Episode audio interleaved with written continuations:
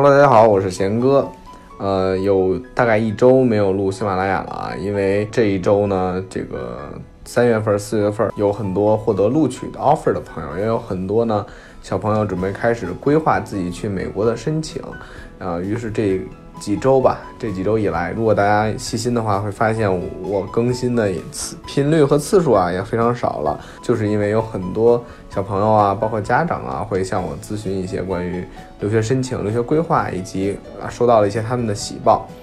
那么今天要跟大家聊的这所学校啊，是一所常青藤名校。除了这所学校之外，我们的八大常青藤名校。七所已经说完了，那今天把这第八所说完，我们就相当于集齐这八所名校啊，可能也许就能帮助召唤神龙了，啊，开个玩笑。那么今天要聊的呢，是一所啊集小而精啊，融合严肃与嬉皮的这个常青藤盟校，就是布朗大学。那有很多有名的人啊，就是从这个学校出来的，比如说美联储的主席啊，耶伦啊，珍妮特耶伦。以及世界银行行长、奥斯卡金像奖金球奖得主本·阿弗莱克、学霸女神啊、女权运动的领导者艾玛·沃特森等，这些人都是从布朗大学里出来的。布朗大学呢，它的最大特征就是小而精啊，它是美国八所常青藤盟校之一，是全美第七的古老的学校啊，顶级的世界顶级的私立研究型大学，也是美国录取难度最高的大学之一。所以说，想申请到布朗大学还是有一定难度的。但是啊，就是其实我每年都有学生也好跟我说啊，他们能拿到布朗的 offer 啊。所以说，尽管这所学校录取难度很高，但是如果你足够优秀的话，学校肯定还是会考虑啊录取我们这些国际学生的。啊，值得一提的是啊，它是美国第一所可以接受任何宗教背景学生入学的学校。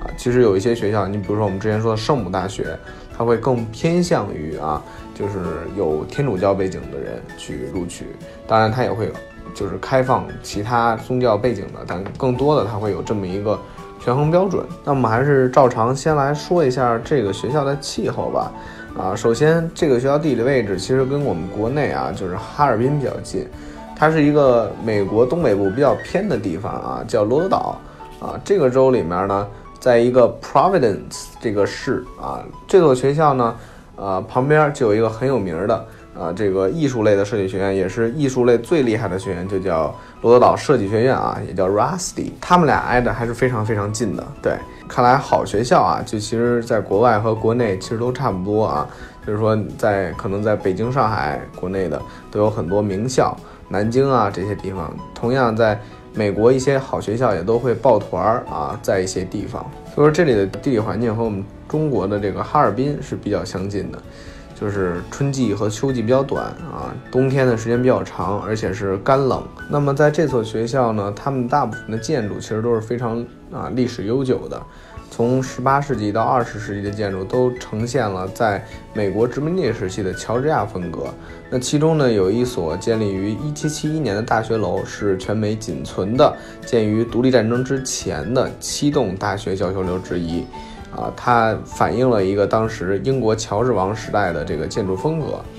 当然了，和美国很多大学一样，布朗大学呢。属于比较开放的校园，但是值得一提的是，它还是有校门的。只不过啊，这个他们的校门，据传说在布朗上学的期间只能走两次，一次呢就是啊这个新生入学的时候，一次是毕业的时候啊。据说如果说在这中间偶尔会走校门，从校门出去的话，就会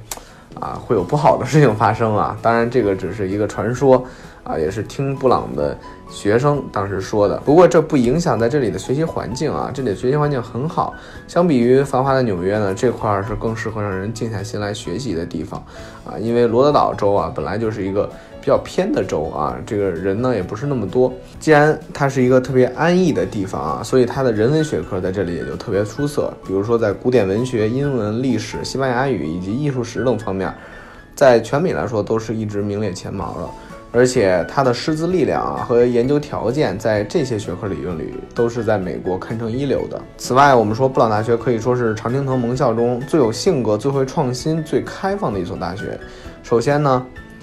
就是它特别的学院结构设计。像一般的大学啊，它都会分什么文理学院、工程学院啊、医学院、法学院这样。但是呢，啊，这个布朗大学并没有根据专业来设置很多学院。它的主要学院就叫做大学学院，成立于一七六四年，是一所文理性质的学院。它对于本科生相当的重视。如果在现有的学习里呢，没有发现学生自己想要的，学生们可以自己设计跨学科的专业课程。啊，这个也是非常有意思的一个事儿，因为，呃，就是我有一个学生在那儿读研，他给我的反馈就是这样的，就是尽管他是研究生啊，但是他依旧可以学很多除了他本专业课以外的其他课程，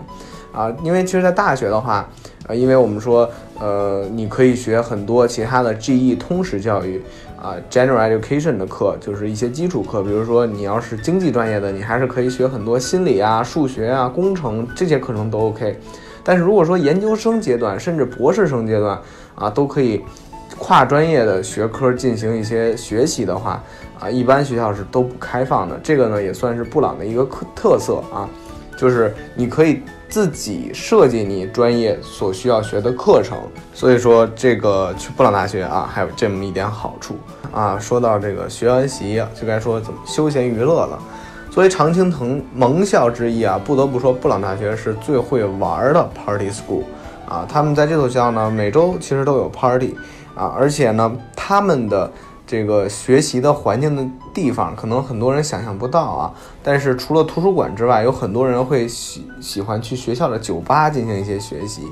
啊，当然了，他们那种酒吧不是我们说的，就像北京的三里屯那样的，或者说啊，这个国内的迪厅那种酒吧，而是一个并没有那么热闹和喧嚣，还是可以坐坐下来学习的这么一个地方。那么如果说大家有兴趣的话，我这边可以。推荐啊，大家去微信小程序上搜索“小辉哥 Max”，灰色的灰，鸽子的鸽，上面呢可以发现很多啊，这个布朗大学，包括我们的这个学生在那边录的一些关于布朗大学校园游的这些场景，大家可以感受一下啊，在布朗大学上学是什么样子的。那么我们说回来啊，就是说布朗大学它为什么能成为啊很多学生向往的地方之一，成为常青藤盟校？啊，不得不否认的就是它有特别开放式的教学模式。尽管在这所学校里面呢，自由主义的人偏多，但是它呢又非常多元化，而且是一个特别友好、开放、非常尊重个性、包容性很强的学校。很多人呢都能轻松的在那里找到自己的生活方式。因为学生们通常来说都很优秀，所以在布朗呢也不会有很强的竞争感。有人说啊，说在布朗大学没有人告诉你该上什么课，其实只要你有兴趣就可以自由的发展。相比之下呢，与其他常青藤盟校轻松太多了。那么这所这个历史悠久、像风一样自由的顶级藤校，也就吸引着越来越多的学者啊慕名而去，去成就更好的自己。好了，那么今天贤哥就讲到这里了，咱们下期再见。如果有更多你们想了解关于美国留学的信息啊，以及一些美国院校、美国历史、美国文化方面的信息。欢迎大家私信我。好，我们今天节目就到这里，我们下期再见。